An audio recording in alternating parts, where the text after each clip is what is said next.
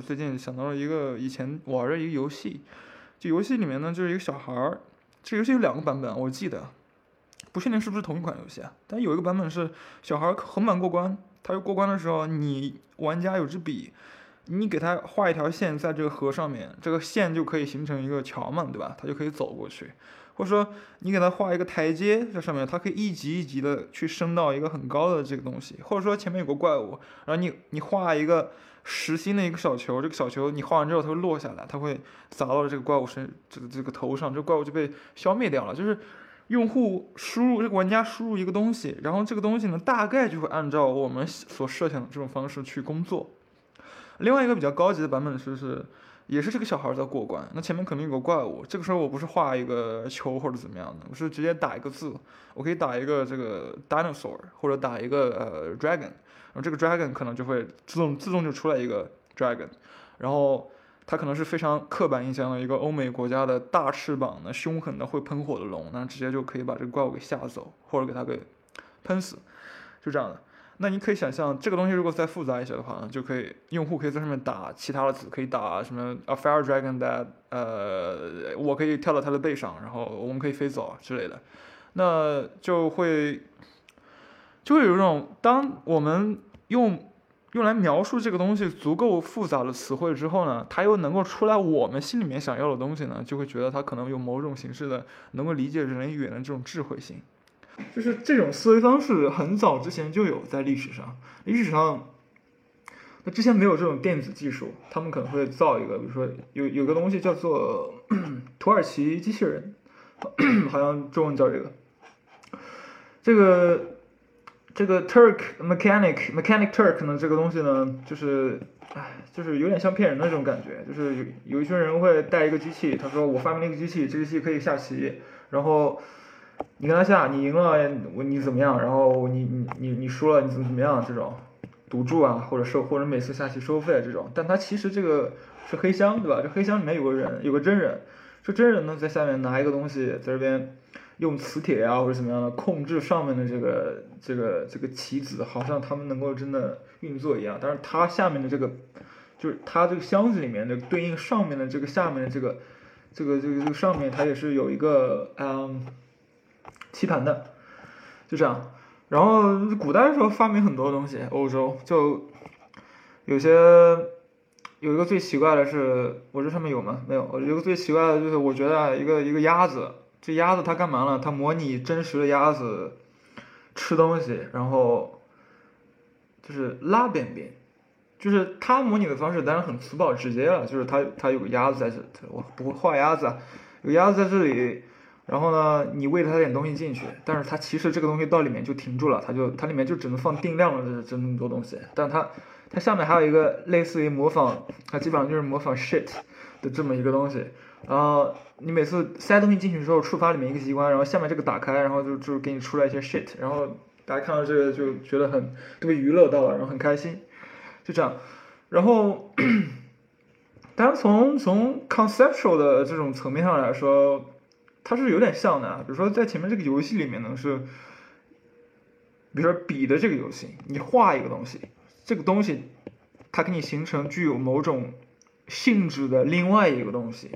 这个东西，然后这另外一个这么东西，它可以在这游戏里面的某个情景下当桥用，或者当台阶用，或者怎么样的。或者说你输入一个词，一个 word，然后这个 word 呢本身是一个 symbol，它是个啊啊就 symbol 哈，就是象征。呃，这个这个东西呢，它给你转换成一个图像化的这个 symbol。当然，这个图像化的这个 symbol 它具有一些特定的特性啊。比如说这个龙的话呢，它会喷火；或者你 apple 的话呢，它可以被怪物吃掉；或者它是红色的，或怎么样的。每一个这种 symbol 都对应着一个东西，然后它有一些特性，对吧？就这样。然后呢，如果我们 extract 就提取里面的这种非常高层的这么一种概念的话呢，那我会称这个东西。可以看一下，isomorphism，那这词不是我编的，这词是呃，在以前的 AI 界经常，现在也是经常提到的，就 Google 那个母公司叫，呃，怎么拼呢？叫叫 Alphabet，Google 母公司，他们旗下有一个东西叫做，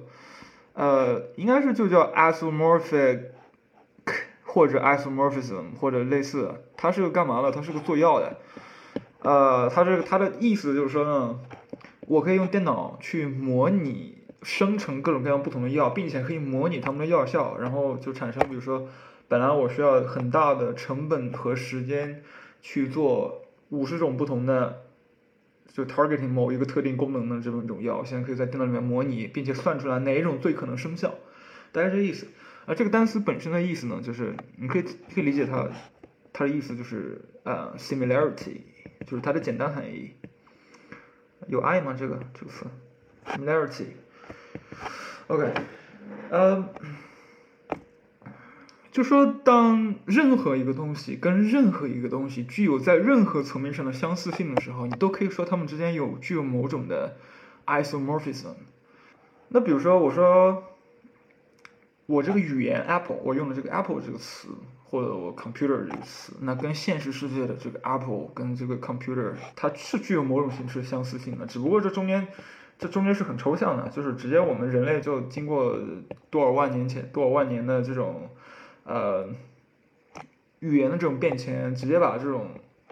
现实意义上的东西给它抽象成了呃 symbol。当然，这个抽象并不是一一对应的，这就是这也是越来越是现代社会的语言的问题。就现代社会的语言的，它的这种灵活性是很强的，它的它的那个内部意涵并不能直接对应到任何一个外部的东西上面。这苹果可以指指 Apple，也可以指苹果，或者说，呃，You're the apple in my eyes，这里面的这个 Apple 它可以指一个爱人或者一个某种形式的对象，对吧？嗯，所以说它都是。有一定程度的严丝合缝的对应关系，但是又又有一定程度这个缝隙的这个这个 feature 非常重要。我们现在的这个所谓的 AI，就网上大部分人在谈论 AI 的时候，谈论 AI，然后谈论 ChatGPT，但其实 ChatGPT 它更跟这个叫 machine learning 这个东西更有相关性，对吧？就机器学习，机器学习只不过是众多可以实现 AI 的方法中的一个。对吧？但是所有的这些方法，在我看来，它都是有某种形式的 isomorphism，就是追求相似性的程度的。比如说，现在 AI 呢，我觉得很像这个刚才我们提到这个鸭子，就是你可以理解为就是喂鸭子的这个这个一开始的这个东西呢，就有点像那个 raw raw data，或者或者或者说啊，用户给他 input 的东西。然后呢，他给你再给你出来一坨这个东西呢，可能可可能他做了中间很多这种机关设置，使得每次出来这个 shit，啊，这个比喻但不太好，但就就这么比吧，就每次出来这个 shit 呢，就跟你的 input 有些关系。比如说你给他吃很多红色的，它可能出来这个东西它就是偏红的，就就这种感觉的这个东西。但他他不在乎里面具体是这个这个鸭子的这个。消化系统，它比如说它是不是真的是由这些 input 消化出来的，或者说它是由这些 input 消化出来的，它里面这个机制是不是真的是一套消化系统的机制，还是一个什么其他机制？就它只追求某些层层面上的相似性，它不追求，它不追求某种更深层的相似性。那什么是更深层的相似性呢？就是，就说你去做一个 AI，至少有两种，呃，普遍意义上的方法。第一种是我也是追求某种形式的 isomorphism 的相似性，对吧？因为我们做 AI，其实最终目的是要去模仿人类的 intelligence，对吧？所以这种情况下呢，我们要模仿最 define 什么是人类智慧的这么一个东西。一般情况，这个时候又有很多不同的方向了。嗯，比如说其中一个很显而易见的方向是。每个方向都有不同的假设，有不同深层假设。然后这个方向上，它它的深层假设是说，人的 intelligence 其实就是来源于我们的物理结构，就是生物结构，就是比如说中枢神经系统、大脑结构。所以你可以设计出一个硬件的东西。这个硬件东西呢，它在结构上面，或者说它在用料跟结构上面是很像人的神神经系统的。所以你比如说你造造一个。呃，有个所谓的 artificial neural cell，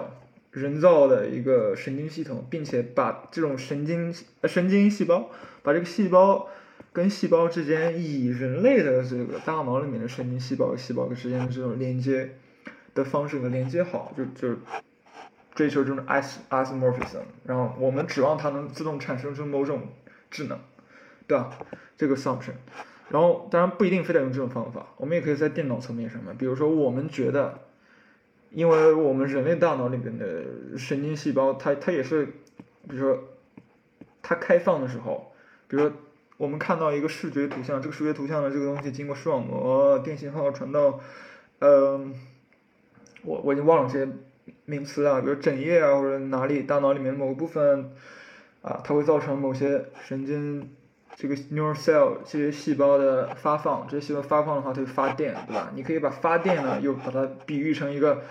一个电脑程序的其中某一个非常基本的这个单元，它从零变成一的这个过程，就是它是某种相似性吗？就是它如果不发电，它是零；它发电，它是一。而恰好电脑里面的最基本单位呢，又只能有这两种方两种方式，所以你就可以指望说。以一种零一零一零零构建这个方式，只要我在构建上面尽量追求这种结构上的相似性，它也可以出来。虽然这不是硬件的，我们没有从硬件上面说必须要造一个跟我们人类细胞非常类似的这个东西，也说不定也可以，对吧？而且很多时候我们也就是这么做的。嗯，当然有时候比较悬一点啊，有时候比较悬的话呢，你觉得人类的智力的最根本来源不是大脑？你觉得是某种形式的抽象的格式塔，就这时候可能会产生，就是我们也不用去研究人类神经系统是怎么运作的，我们只需要去研究一下人的认知有哪些基本倾向，memory 的一些最基本特性，记忆的最基本特性，比如说尝试记忆最基本特性，啊，研究发现，不同人虽然大脑都不一样啊，就想想法都不一样，但是他不同人的这个这个。你给他学一些单词，他这个遗忘曲线呢，就就是随着时间的推移，他忘记的程度的这个曲线的这个形状都能用某种函数来表示，对吧？这个时候呢，就就我也不管我是不是用什么细胞用怎么样的，我只需要造一个系统，这个系统，它对于这个记忆的这种消消失的模拟也是这种方式的，也可以。然后你把这些基本的认知功能都组合起来之后，比如说。呃，我我们发现人的人的视觉空间记忆，它是以这种方式去记的，它是把什么颜色信息、形状信息或者朝向信息给它分开，分开标记的时候呢，你不管你只要编程，你不管这个程序它的实际结构是是不是跟我们神经系统一样，我只要去编程，把这些认知过程做出来。就可以了。当然，很多时候，因为你要编程，你要依靠这个 cognitive，就是认知科学的这些结果做出来的，你可能编程的时候也要参考一下我们的这些一些神经系统这些说硬件上的这些原理。但是你并不要完全参考，所以你也指望我们把这些东西做出来之后，可以把它整合出来成整合成一些最基本的信息。当然，还有一些其他的，比如说，嗯，你可以 argue，你可以你的 assumption 可以说。你你可以 argue 说，其实人的智力呢，我们的 intelligence 就是我们使用语言的方式。你想一下，我们去思考任何比较复杂的东西，都要去讲出一些话，或者在心里面默念一些话，对吧？就是我们有多少词，那我们是如何默念这些话的？这个话本身它就是本身是它代表了某种形式的，就是这个 intelligence。那那么话，我们可以比如说，我们把人类的语言直接拆分成最基本的单位，找到这些最基本单位之间是否有逻辑对应关系。比如说，呃，不同的话之间主谓语，呃，主谓语之间它有什么关系？在不同语境下它是怎么样的？然后是什么语言学不是很懂，但就是它都是通过，先是通过一个 assumption，一个假设，就说 intelligence 到底在哪？然后通过这个假设去啊，那我们可以把什么什么用什么样的方法把它变得更像我们之前这个假设里面所出现过的这个 intelligence 呢？所以呢，就 可以设计某种形式的 artificial intelligence。呃，我刚刚在讲语言的时候，大家就可能听我说话的人会觉得我要提到 ChatGPT，但我我我刚讲那种语言还不是 ChatGPT 的这种语言。因为 ChatGPT 它是在我看来它是第二大类的，第二大类是什么呢？就是第一大类呢，我们会先想智力的本质是什么，然后用某种方法去逼近智智力的本质。第二类呢，我们其实不管智这个智力本身是什么呢，就是我们只管我们要实现什么功能，对吧？就比如说 ChatGPT。或者或者说先说那游戏吧。这游戏里面呢，我们不管这个游戏程序是怎么搞的，你只需要知道我出来 dragon，我就希望它出 dragon，对不对？就这样的，就是，然后你发现从统计意义上来说，大部分人当他说 dragon 的时候，他心里面想的都是这么一个东西。做一个某种形式的一一对应的，或者一对多或者多对多对应的，或者一某种形式概率分布的。比如说我说 dragon 的时候，你百分之七十五的概率出一个欧美龙，百分之二十五的概率出一个中国龙，对吧？它也它也是一一对应嘛，只不过它有某种形式的变数。不管，你就只管输入跟输出的这个端，对不对？对，这就为什么我说它很像我们刚才说这个这个这个这个鸭子。我我们人类在日常生活的时候，只要我们在活着，我们只要不断的总结我们日常生活中发生的事。比如说很简单，我看到一个朋友，我说，我会说，哎，你今天衣服穿的很好看啊，很有 style，就很很 fashion。那我心里面可能会在想一个一种某种形式的风格，或者说，我有有另外一个朋友，嗯，他这个人做做很多事的时候，都是一种很丧的方式去做的，就是我说不出来他是怎么丧，但是他每次。比如说他吃东西啊，或者他处理事情的方式，他去工作的方式，我明显能看出来他很丧。我就只要是我们能觉得有某种 style 在的这个时候，总是有可能。就只要是个人，我我进一步问你，你怎么就觉得他有这个风格了？你总能说出来一些东西，对吧？你可以说。因为他的围巾总是用那种明亮色系的，然后他穿的衣服前面是总是有这种大大型的扣子，然后总是穿大衣，对吧？你可以以这种方式去总结。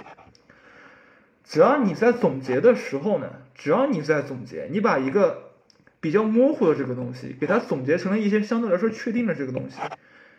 这个时候总有办法，数据科学就就会就能把这些东西给你对应到数据上。就比如说，人戴着这个耳环。它可以有十种，对吧？它可以是圆形的、三角形的、什么五边形的，或者月牙形的，或者怎么样的。你把这十种变成一到十，那这个人戴的是三角形的，他可能是个三，他可能是个三。然后他个子很高，那高是一，矮是二啊，或者 whatever。那他很高，他他然后给他加个一。然后他戴帽子，他戴的是棒球帽，可能是个四，可能五是个其他形式的帽子，三是个其他形式的帽子。你这样的话，你每个人都可以。在任何的维度上，只要是我能描述的想的维度，只要这个维度里面有类别，都可以给它变成一串串串数字，对不对？那这个数字啊，比如说我说人有风格，那我总总结很多种不同的人，那这个人是这个，这个人是这个，那当然你会发现。相同，我们会觉得相同 style 的这些人，他当然在数字上面会有某种形式的相关性，对吧？然后这里面的问题在于什么呢？在于，在于只要你需要去训练一个 AI，你初始的数据选择的这个这个范围跟类型是有限的，就是你可以说我我人有一到十种不同的，呃。或者穿帽子的方式，穿袜子的方式，穿怎么样的？你这比如说从一到十，一代表穿穿穿袜子，二代表穿帽子，一直到十，十代表穿戴首饰，然后每一个里面还有十个，那帽子有十种，首饰有十种，怎么怎么样的？这里面有很多种很多种不同的组合了。你把所有这些东西放在一起，第一个是初始一到十是已经确定的，它没有十一，对吧？就说就说它没有新东西。第二个是。我们是追求这种统计上面的相关性，到最后我们得出了这些强相关的东西之间，它是有，它是个平均相关，就是，就比如说一个真正穿衣服精细的人，他去看这人穿衣服，他可能会说他是这种 A 风格里面稍微有点 B 的 touch 的，然后又借了一点 C 的这个成分的，但是你可以你也可以做出一个判断，比如但它主要还是 A 风格的，为什么呢？因为这时候又 assumption 就来了。因为人可以在各种各样不同的情况下去产生各种各样不同的假设，就是你可以产生一个新的假设。这个假设就是，其实对于一个 style 来说，嗯，真正决定这个 style 的这个风格的，其实是比如说各种各样边缘的这个厚度。比如说 Ralph Lauren 的衣服，你可以说，我觉得它它就是。比如说，它腰带很粗，它的这个扣扣的这个地方，这个衬衬的这个底很粗，然后它的这个袖口的这个收的这个地方它很粗，你可以你可以你认为这就是真正的它的 definitive 的这个东西，但是问题是在，只要是我们不断问出这种问题，只要是这种问题可以用语言去做回答的，只要是我们用的这个语言是相对来说比较理性的、比较确定的这个语言，它当我们在说出来这些东西的时候。这些东西就可以又变成数据，然后又走到这个里面，然后又做这个，又又对原始的这个 model 做一些某种形式的呃增加啊，或者扩充啊，或者修改。所以只要我们在不断思考，总是有机会去可以改变一个 AI 模型里面的它的它的这种它的这种数据的类型跟它的结构和关系和初始数据的这些选择，对吧？但前提是我们要不断思考。AI 把我们的社会变成了一个什么呢？就 The Age of the Correlation Machine，相关机器的年代，就把我们这个时代变成了相关为主的，在它的实际处理上是相关为主的。当然，谁去塑造这些初始的这些相关机器的它的数据选择呢？那是这些一部分人，那些做这个数据训练的这些人，他们去想。有哪几种穿衣服的方式？每一种穿衣服的方式有具体再有哪几种，对吧？他们在放里面，然后他们再去想是不是有些新的趋势可以加进去，然后再把这个数据再放进去，然后再做。所以这是里面一个 bias 的来源。但是如果你把这个数据量变得很大很大，你把这些不同的指标变得很多，并且你现在可能你。你想用穿衣服的方式，加上人格特征，加上他的经济来源，加上他的工作类型，加上他社交与程度，去预测某几种东西。这个时候，你其实不知道性这里面有什么关系，对吧？但是这个模型呢，总能给你在不同的数据里面找到关系。但他很多时候找的是有问题的，比如说他这个尼古拉斯凯奇在这个电影里面，他参演的电影的这个数量。它确实确确实实就是跟在一段时间之内就跟就是在游泳池里面被淹死的这个人的这个数量是成某种形式的相关关系的。就是当你把数据量放到一足够大之后，总会有一些你根本就想象不到他们这根本就没有关系的东西，他们之间是有关系的，对吧？这这种关系这种是偶然的。当然你也可以说这种关系其实不是偶然的，其实有一个更更大的一个力量。一个什么什么 higher power，一个更大的这个力量，它是促使同时就怎么样？甚至你可以说，其实他尼古拉斯凯奇出演的这个电影，他是跟这个这些人的死亡之间是有关系的。所以这个人的 intelligence 跟 AI 的 intelligence 有什么区别呢？我们现在这种 AI 就因为它纯粹追求的是输入跟输出之间的。统计意义上面来说的这种相关关系，它非常的其实不 intelligent，但是它却能满足，它某种程度上能满足所谓的图灵测试的这个要求，就是。如果你把一个东西关到一个房间里，然后你跟他进行传纸条式的这种对话的话，如果你说了所有的话，他传他出来回复之后，你都觉得好像是一个真人回复的，这个时候可以说这个东西具有真正意义上的 intelligence。我觉得这个传统意义上的这个图灵测试对智力的这个定义是不够的。呃，就我理解的话呢，就是凡是人能够以稳定的意义、比较理性的方式，能用语言。讲出来的，因为你已经感觉到了，你讲了很多语言里面本身它是有套路的，语言的这个套路，ChatGPT 比较，我觉得比较特别的地方就在于，它直接是对语言进行语言的这个词跟词之间本词跟词直接把它变成数字化了之后，直接就给你用语言出来语言，你就会有一种他非常聪明的这个这个错觉。凡是我们能用理性表达出来这个语言，我们都是有可能有，或者说至少在这个这个尾部的，至少是除了尾部之外的这些这些地方，你只要你有足够大的数据量，都是能够出来一些东西，让我们觉得它相关的。但这个在我看来不是真正意义上的 intelligence。我觉得人的特性是在于两个，第一个是 self awareness，就是。我能感觉到自己的意识，对吧？我我有理性，我可以把我的想想讲的东西用理性形式写到一个纸上面。这个字是死的，但是我是活的，我是有自我意识的。但这个东西没办法向人证明，对吧？就是有一个 assumption 会认为，只要是这这种所谓的相关模型，它复杂到一定程度，某种形式的意识就会自然而然的产生。理论上来说有可能，但我我对这个东西不信服，甚至甚至呢，就即使你在 symbolic 的这个层层面，就比如说另外一种 AI，就是我直接去设计一个计算机程序，这个程序它就是从根本意义上来来来说去模拟我们人类的各种各样的认知倾向的，这个情况下，我觉得到可能性还大一点。产生出某种形式的 intelligence，但总的来说，不管这个东西有没有 intelligence，或者不同人他都是有不同，每个人都有自己的自我意识，这个东西无法向人证明，对吧？向人证明的方式就是你说话，但是说话本身只是一种输出而已，你只要通过某种方式去模拟说话的声音什么的，就是你就是只有自己知道自己有没有活着。那另外一种东西，我觉得是。就是虚无，nothingness，跟这个荒谬的这种感觉。就比如说，我现在坐在椅子上，然后我可以我坐一段时间之后，我可以想啊，凭什么我就要坐在椅子上呢？或者说我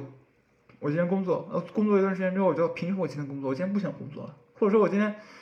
本来应该休假了，但是我突然间又想工作了。就是无论我在做什么样样的事情，经历什么样的生活状态，我永远会突然间觉得。为什么我就非得有现在这个 something？我不能有一个 something 之外的 nothing，或者 something 之外的另外一个 something？有了这个想法，就听起来很危险。有了这个想法之后，就觉得现在这个这种生活状态非常的 absurd，就有点荒谬。就是我为什么就要以现在这种方式去过呢？然后这个时候你会产生一种新的这个想法，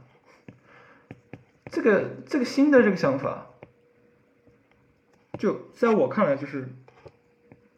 就是最能证明人是有 intelligence 的这个 intelligence 的这个地方。当然，计算机可以在某种程度上模拟啊，比如说它，它可以有一个这种，比如说想法库，它里面这个想法呢，它只有百分之十是展现给用户看的，然后剩下百分之九十呢，它是有时候它可以替换到这个百分之十里面，就是产生一种就是哎，有时候会有些新想法的这个这个东西，或者说它可以随机。尤其是比如说生成图片或者怎么样的，它可以本来这个东西应该红色的，它给你生成出来一个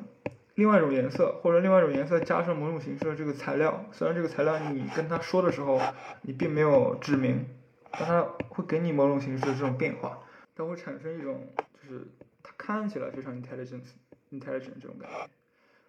但这种聪明性不是因为它本身聪明，而是因为就是人。因为有一些